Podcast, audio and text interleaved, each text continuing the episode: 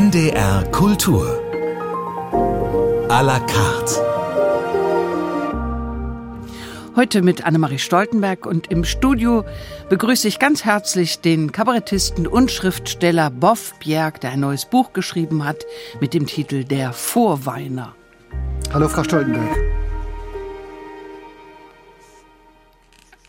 Boff Bjerg, Der Vorweiner, ein ungewöhnlicher Titel für eine ungewöhnliche Geschichte, die Sie erzählen, ein wirklich schräger Plot, wenn ich das mal so sagen darf, ist eine Geschichte, die in der Zukunft spielt.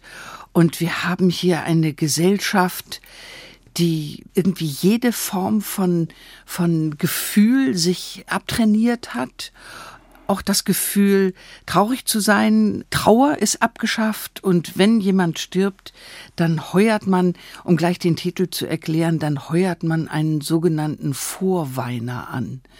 Das ist ja eine der ungewöhnlichsten Geschichten, die ich seit langem gelesen habe.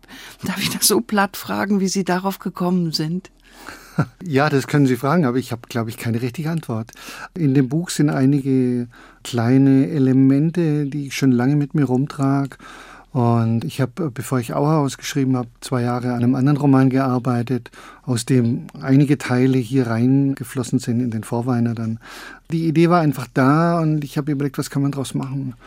Und ich hatte große Lust, so eine Art ja, eine, eine Art Science Fiction zu schreiben, aber eher so angelehnt an das Genre des Steampunk, also wo ganz vieles eben doch noch so ist, wie es äh, in der jetzigen Welt ist. Nur manche Elemente sind völlig anders und haben sich anders entwickelt. Und so ist es im Vorweiner eben auch. Ihren ersten Roman haben Sie veröffentlicht 2008, Deadline der nicht ganz erfolgreich das Publikum erreicht hat. Und ja, dann kam der sehr, sehr erfolgreiche Roman Auerhaus 2015. Da müssen Sie das Lebensgefühl einer bestimmten Epoche sehr genau getroffen haben. Das war so eine Beschreibung einer Jugendgruppe, die versucht, es alles besser und auch liebevoller zu machen als die Eltern. Darf man das so zusammenfassen, das Auerhaus? Äh, das ist eine Art, es zusammenzufassen. Ja, natürlich, eine völlig legitime Art, es zusammenzufassen. Es ist aber nicht so, dass es nur Leute aus der Generation der Protagonisten anspricht, sondern bei meinen Lesungen in Schulen und bei Gesprächen mit Jugendlichen merke ich, dass die, die es gelesen haben, äh, oft sehr äh, angetan sind von dem Buch und durchaus auch was damit an abzufangen wissen, zu meinem Glück. Das nächste Buch, was dann veröffentlicht wurde von Ihnen, war Serpentinen 2020. Damit haben Sie auch den Sprung geschafft auf die Shortlist für den Deutschen Buchpreis. Ein Buch, das sehr gelobt wurde, weil es auch ein Tabuthema behandelt hat, Depressionen und Selbstmord in der Familie und die Auseinandersetzung über dieses so schwierige Thema zwischen Vater und Sohn. Ist das stark auch autobiografisch gewesen?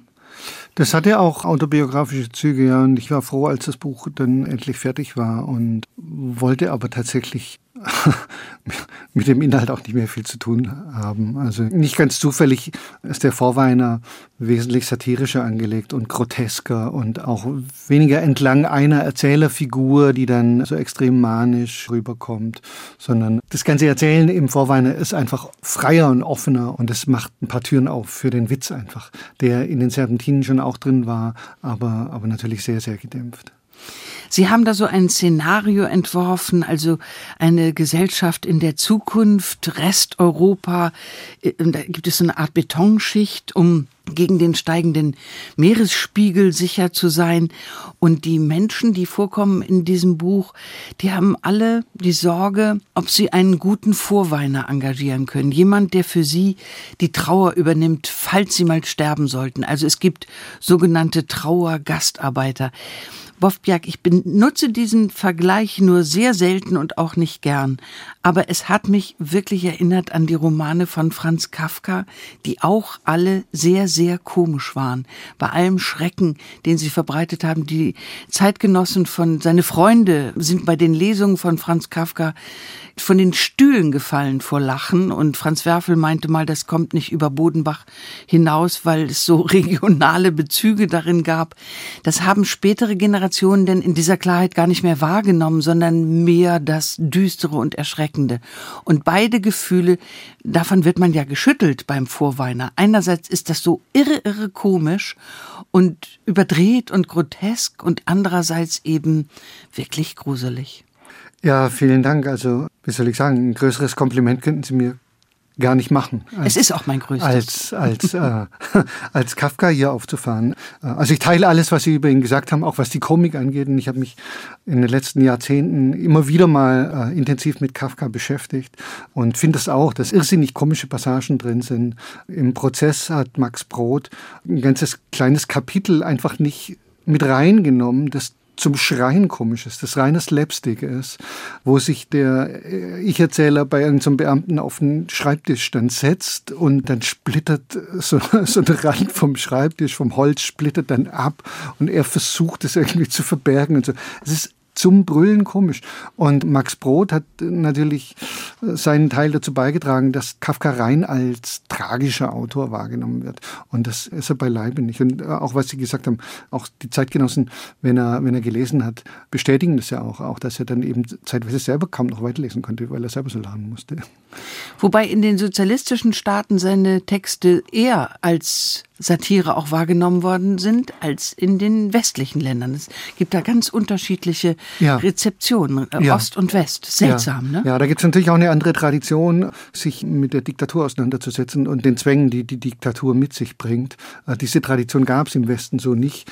Und so wurde, was Kafka geschrieben hat, rein auf die Innerlichkeit bezogen und nicht auf die Gesellschaft, in der die Leserinnen und Leser leben.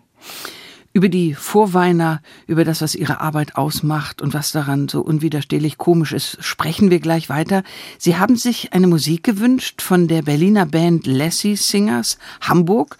In dem Song heißt es ja so schön, wo am Hafen die Schiffe und die Fische schlafen.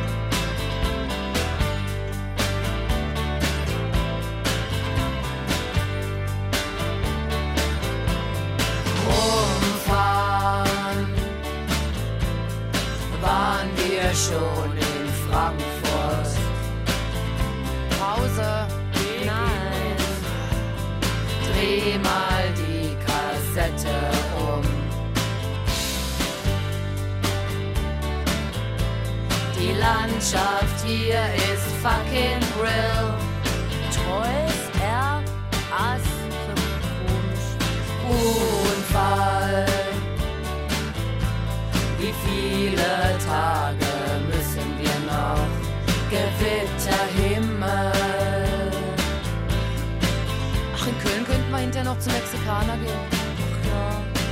Uhrzeit von der Ehe.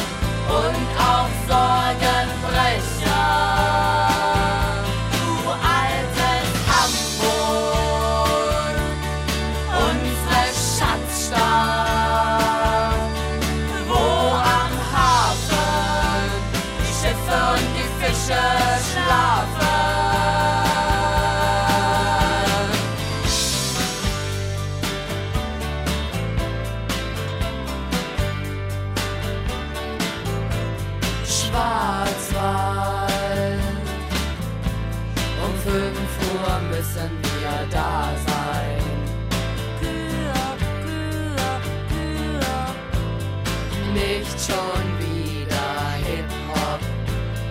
Ach, ich will nach Hause. schon. Wo ist das Sex und Pop von Monheim? Armes Fleisch. Hey, rechts im Baggersee. Keine Zeit, keine Zeit. Nur weil wir keine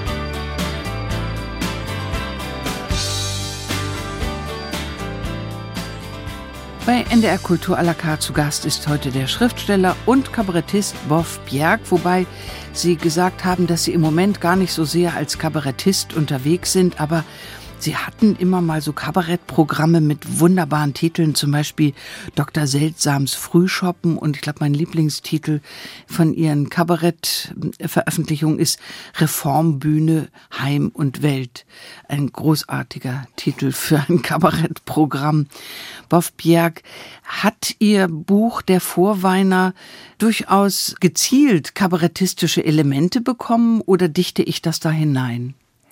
Na, ich würde es eher Elemente der Groteske nennen oder satirische Elemente. Kabarettistische, ja, in dem Moment, wo es in satirische Richtung geht und auf die Jetztzeit bezogen werden kann, hat es natürlich Ähnlichkeiten zu kabarettistischen Texten, aber ich würde es eher als satirische Elemente bezeichnen. Äh, Und manche Sachen sind auch einfach grotesk, also sie sind in irgendeiner mm, seltsamen Weise komisch, aber aber so eine Weise, die einen auch gleichzeitig gruseln lässt. So, das ist so dieser Wechsel, der da drin ist, also dieses Schwingen zwischen Satire und Groteske.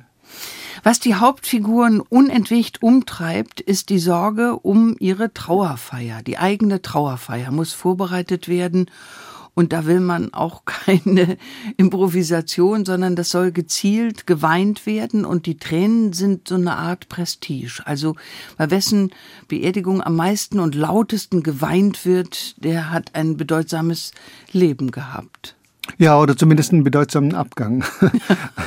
ja, das ist das Ziel der Mittelklasse oder der gehobenen Klasse, sich möglichst zeitig einen Vorweiner zu besorgen. Die rekrutieren sich allesamt aus Geflüchteten, die an den resteuropäischen Grenzen stranden und dann kann man da hinfahren und sich einen bestellen sozusagen und er lebt dann mehrere Jahre mit der Person, die später beweint werden soll, unter einem Dach, um eine Bindung aufzubauen und um das Weinen besonders glaubhaft und ansteckend zu machen dann später. Und die Aufgabe eines guten Vorweiners ist dann eben, äh, möglichst alle anderen Leute auch dazu zu bringen, tüchtig zu weinen bei der Trauerfeier.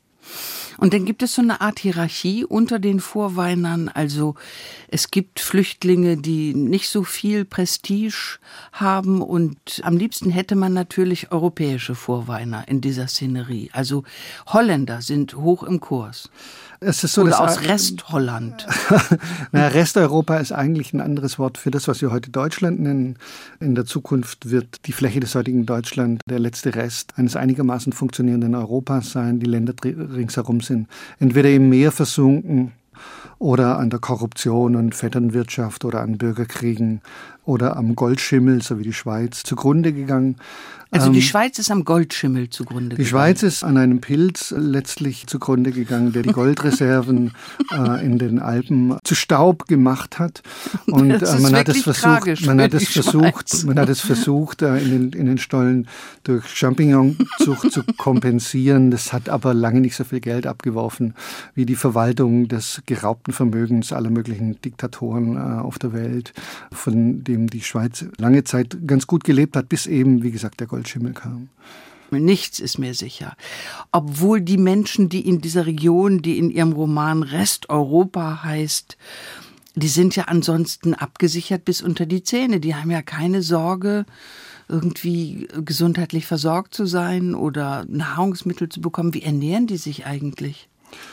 Oh, das ist eine interessante Frage, aber darauf habe ich gar keine Antwort. Nee, es wird in dem Roman auch nicht beantwortet. Nee, die, ähm, Ich habe gedacht, Sie die- wüssten, die da, leben Sie halt hätten mehr einfach Hintergrundwissen als ich. So, die leben halt einfach so vor sich hin. Es gibt weiterhin die Unterteilung in verschiedene Klassen und die Unterschicht hat so eine Art, oder die Niederschicht, wie sie im Roman heißt, hat so eine Art Bestandsgarantie für bestimmte Gewohnheiten und die Oberklasse ist halt immer auf der Suche nach dem idealen Vorweiner und nach dem Lebensinhalt. Also sie bezahlen dann auch den Niederschichtsleuten Geld, wenn sie auf deren Gärten Kartoffeln anbauen dürfen mit ihren eigenen Händen und die dann da ernten dürfen und sowas. Aber das ist eher ein Event als der, Es der ist- Nahrungssuche. Ja, ja, genau. Es ist ein Zeitvertreib, ja, genau. Also es gibt eine Oberschicht und eine Niederschicht. Und die Mhm. Niederschicht ist ja auch darum besorgt, irgendwie vielleicht doch in die Oberschicht aufzurücken. Die Oberschicht ist ganz klein. Die Oberschicht ist relativ klein und die Niederschicht ist ein bisschen sauer darüber, dass die, wie Sie es empfinden, lukrativen Vorweinerjobs alle an Geflüchtete gehen. Und es gibt auch so eine sehr populäre Gegenbewegung äh, von Niederschichtlern, die dann auf die Straße gehen und dafür demonstrieren, selber als Vorweiner angestellt zu werden und dass man die Geflüchteten einfach draußen lässt und sie würden gerne diese Jobs übernehmen. So geht es zu in ihrem neuen Roman Der Vorweiner. Wir haben Musik für Sie ausgesucht auch und äh, wir hören jetzt zwei Melodien für Orchester Opus 53, erstes Begegnen von Edward Krieg. Sie hören das Sinfonieorchester Göteborg unter der Leitung von Neme Järvi. Musik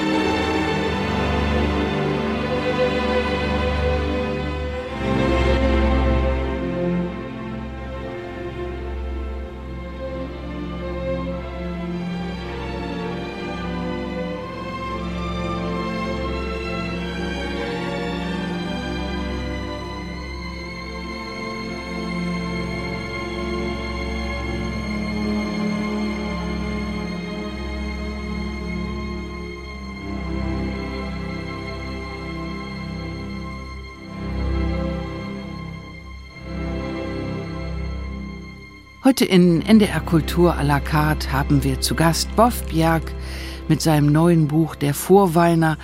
Er hatte ja den großen Erfolg 2015 mit dem Roman Auerhaus, der ganz viele Leserinnen und Leser gefunden hat. Mit dem zweiten hat er die Literaturkritik auch erobert und ist mit Serpentinen auf die Shortlist für den Deutschen Buchpreis gekommen.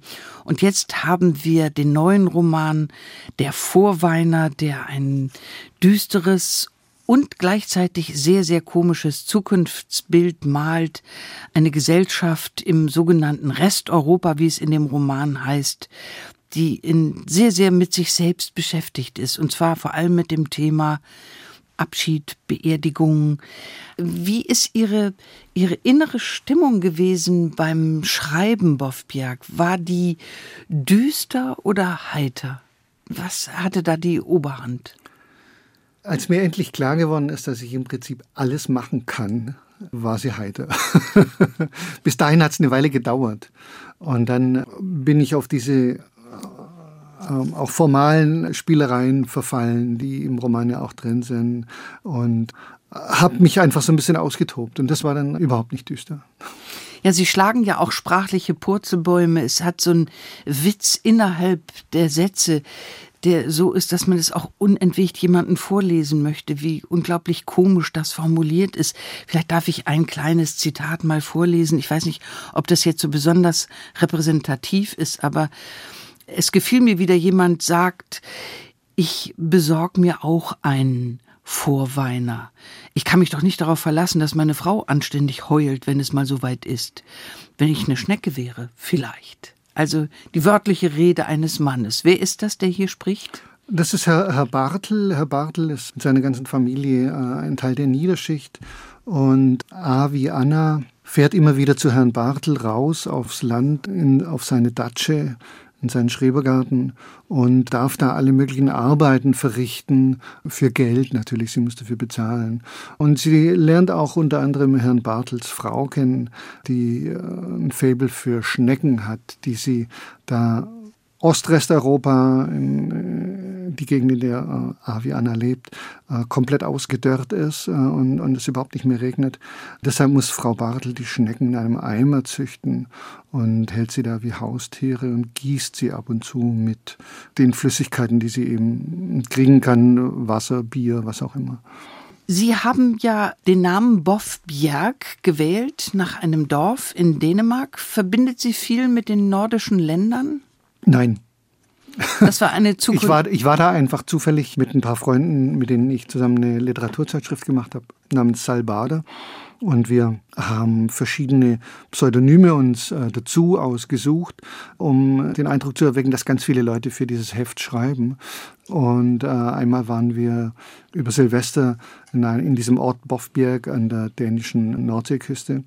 Und dann dachte ich, Mensch, wenn du das auseinanderziehst, Boff und Bjerg, dann hast du doch ein weiteres Pseudonym und einen weiteren Namen. Und später, als ich dann angefangen habe, öffentlich vorzulesen, hat sich das so ein bisschen verselbstständigt. Und inzwischen ist es sozusagen mein fast mein eigentlicher Name geworden. Boff Bjerg. Und wir haben nun gedacht, dass wir Ihnen mit einem dänischen Walzer eine Freude machen können. Das Danish String Quartet spielt Najas Waltz von Frederic Schölin.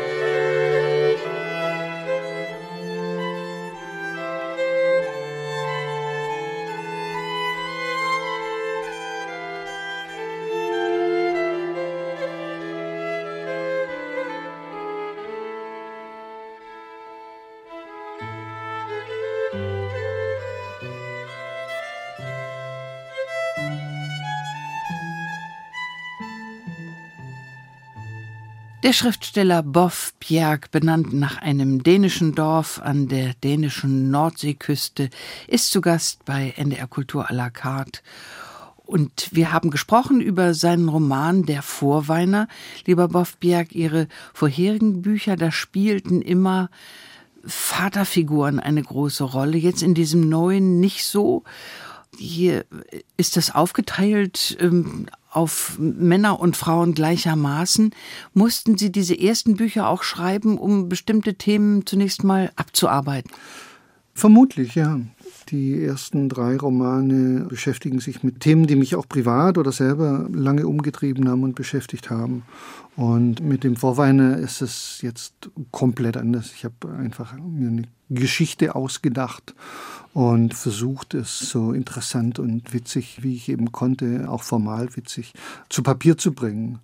Mm, worauf ich versucht habe zu verzichten, was zum Beispiel den Klimawandel, was ja ein großes Thema im Hintergrund äh, des Romans ist, worauf ich versucht habe zu verzichten, ist das prognostizierte reale Chaos abzubilden, das uns erwartet mit dem Klimawandel. Also diese, diese Extremwetterereignisse, die mal stattfinden, mal nicht, mal hier, mal dort, sondern es ist halt ins Groteske gewendet und Resteuropa ist sozusagen in der Mitte senkrecht durchgeschnitten. Im östlichen Teil von Resteuropa herrscht Dürre und es regnet niemals und im westlichen Teil von Resteuropa regnet es ununterbrochen und einmal im Jahr wandert diese Regengrenze ein paar hundert Meter nach Osten und im Herbst dann wieder zurück. Also indem ich versucht habe, das zu karikieren, äh, habe ich natürlich auch versucht, dem Ganzen so ein bisschen den Schrecken zu nehmen. Ihren eigenen Ängsten den, die Schärfe zu nehmen, oder? Naja, dem, was uns tatsächlich blühen könnte, den Schrecken zu nehmen. Also es ist einfach so überdreht gerade dadurch, dass es aussieht wie eine am Reißbrett entworfene Klimakatastrophe, dass man, nur so kann man es eigentlich aufschreiben. Und ich, ich wollte kein realistisches Szenario schreiben, wie sieht der Klimawandel aus. Also da gibt es Leute, die wesentlich berufener sind als ich und die einen sagen so und die anderen sagen so. Und ich wollte mir sozusagen mein eigenes, für den Roman passendes Bild davon machen. Es ist ja auch die vornehmste Aufgabe des Kabaretts oder der Literatur, durch Lachen Ängste zu bändigen. Ja, wenn das klappt, ist es wunderbar. Sie haben auch Musikwünsche geäußert und Sie haben sich gewünscht von Laurie Anderson Language is a Virus. Verbinden Sie etwas mit diesem Lied, der Performance-Künstlerin Laurie Anderson? Ja, ich war ziemlich ein Laurie Anderson-Fan, als sie ihre populärsten Titel äh, rausgebracht hat. Also 80er, Ende der 80er. Sie hat ganz viel anderes auch gemacht, was aber nicht so populär geworden ist und sie macht weiterhin Musik. Und dieser Song Language is a Virus from Outer Space ist in dieser Version, die wir jetzt hören, aus dem Konzertfilm, den sie 1986 rausgebracht hat, Home of the Brave. Es gibt eine wesentlich längere Fassung. Die Originalfassung des Songs ist sieben oder acht Minuten, die wäre im Radio nicht zu spielen. Und diese Aussage Language is a Virus geht eigentlich auf eine Idee von Burroughs zurück, der in diesem Film auch einen kleinen Auftritt hat. Paradise is exactly like where you are right now. Only much, much better. Saw this guy in a train, and they seem to have gotten stuck in one of those abstract chances. And he was going. And Fred said, I think he's in some kind of pain. I think it's a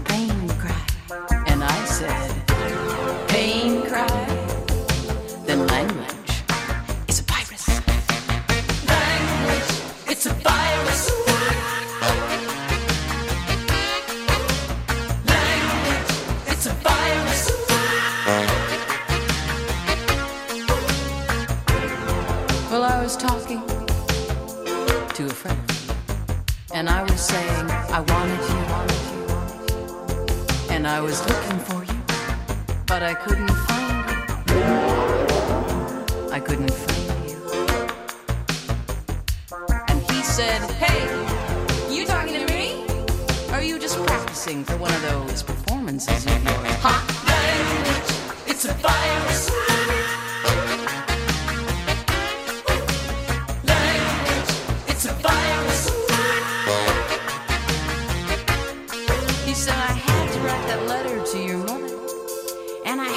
tell the judge that it was you. And I had to sell the car and go to Florida because that's just my way of saying that I love you. Had to call you at the crack of dawn and list the times that I've been wrong. That's just my way of saying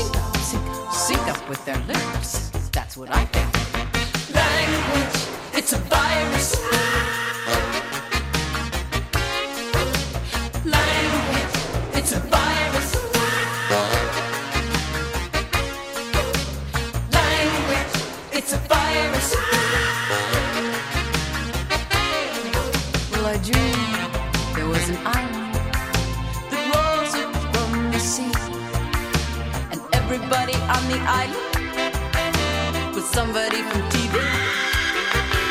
And there was a beautiful view, but nobody could see, cause everybody on the island was saying, Look at me, look at me, look at me, look at me, why?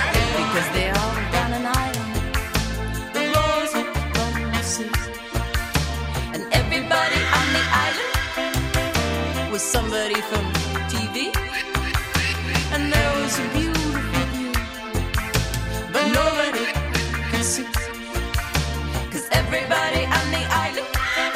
Is screaming, look at me, look at me, look at me, look at me, look at me. Paradise is exactly like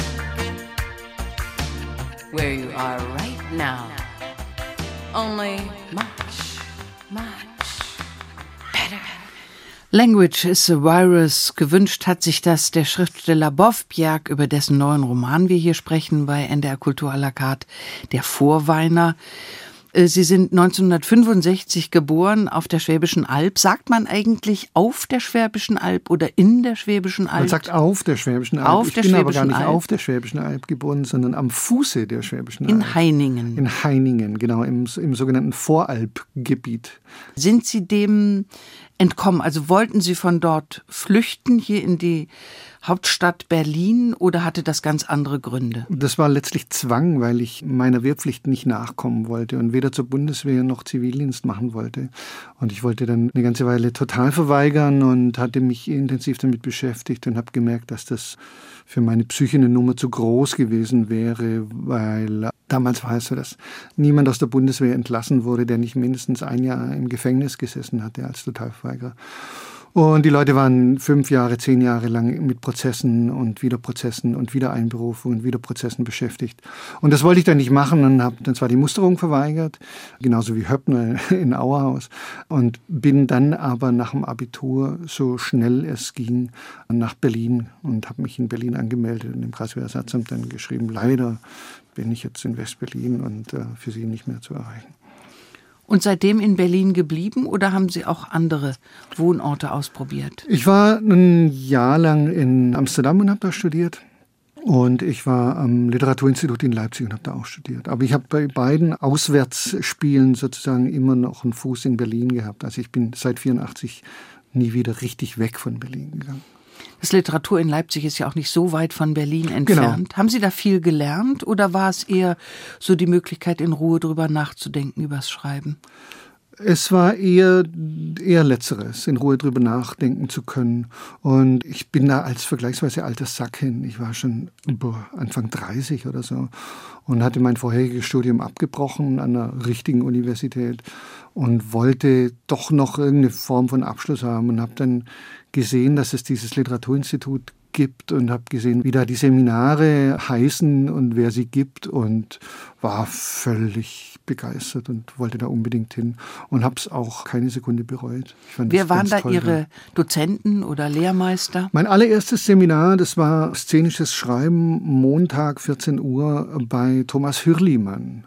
Ähm, und äh, damals war aber auch Hans-Ulrich Dreichel noch äh, fester, fester mhm. Prof dort mhm. im Wechsel. Ich glaube, er war auch der Leiter. Er war auch der Leiter und hat sich immer abgewechselt mit Josef Haslinger, ein Jahr der, ein Jahr der andere. Stenna Dolny war da, ähm, Hertha Müller hat da auch unterrichtet, Theresia Mora. Für mich war es einfach fantastisch. Konnte man dort auch so Kontakte knüpfen innerhalb der Schriftstellerszene oder zu den Verlagen, zu Lektoren? Darauf war ich gar nicht scharf. Also ich habe es nicht versucht. Kann sein, dass das möglich gewesen wäre. Ich habe es gar nicht versucht. Ich fand die Auseinandersetzung mit den Leuten, die da studiert haben, mit mir zusammen über Texte, das fand ich interessant. Ich habe nicht angestrebt, äh, über dieses Studium irgendwo einen Fuß in die Tür zu kriegen oder so überhaupt nicht. Sind Sie ein klassischer Einzelgänger? Jein. Also es ist schwer zu beantworten. Eigentlich gar nicht. Also ich mache zum Beispiel diesen kabarettistischen Jahresrückblick mache ich jetzt mit vier Freunden seit 1997. Also es gibt Zeiten im Jahr, da sehe ich die Kollegen öfter als meine Familie und mehr als meine Familie, weil wir so viel spielen im Dezember. Das würde zu einem Einzelgänger eigentlich nicht passen. Auch diese ganzen Lesebühnen, die ich äh, mit anderen zusammen gegründet habe, äh, sei es Dr. Seltsams Frühschoppen oder Mittwochsfazit, Reform Heim und Welt, das waren alles eher kollektive Veranstaltungen. Sie hatten allerdings alle eines gemeinsam und auch mit einem kabarettistischen Jahresrückblick gemeinsam.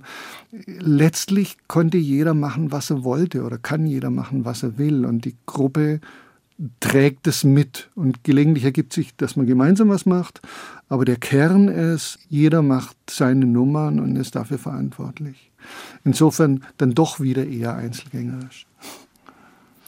Wir spielen jetzt ein traditionelles norwegisches Lied Lilja mit Henning Kragerü Violine und Bügge Wesseltoft Klavier.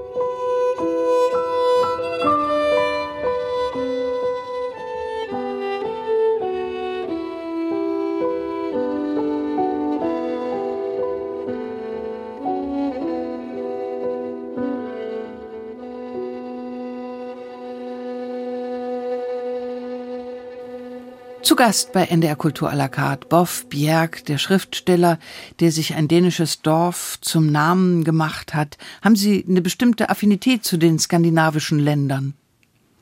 Eigentlich gar nicht. Ich war da ein, zweimal im Urlaub in meinem Leben, aber sonst nicht. In Ihrem Buch Der Vorweiner geht es ja um eine Zukunftsvision der sehr speziellen Art. Wir befinden uns in Resteuropa, so heißt es, und eigentümlicherweise haben sie zwei Hauptfiguren, die sie A wie Anna und B wie Bertha nennen.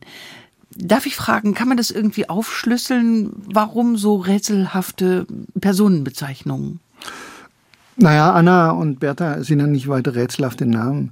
A wie Anna und B wie Bertha.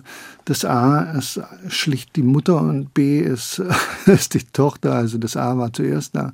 So leitet sich das her. Es ist von Anfang an eine gewisse Ironisierung auch der Protagonistinnen, wenn die so benannt werden. Und sozusagen eine Verdeutlichung dass es eine ausgedachte Geschichte ist, A wie Anna und B wie Bertha, also ähnlich wie Brecht äh, in seinem epischen Theater mit Schildern rumlaufen ließ. Glotzt nicht so romantisch, sagen diese Wendungen A wie Anna und B wie Bertha auch, Leute, äh, es ist Fiktion, das hat sich jemand ausgedacht.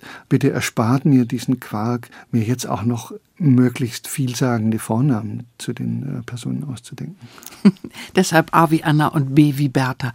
Sie äh, machen es Ihren Leserinnen und Lesern in diesem Roman gar nicht so leicht, denn es gibt nicht das, was man so eine Identifikationsfigur nennt. Also keiner ich sehe das immer an den Kindern, mit denen ich zu tun habe, wenn die sich ein Bild, einen Film oder ein Buch angucken, sagen die immer sofort, das bin ich.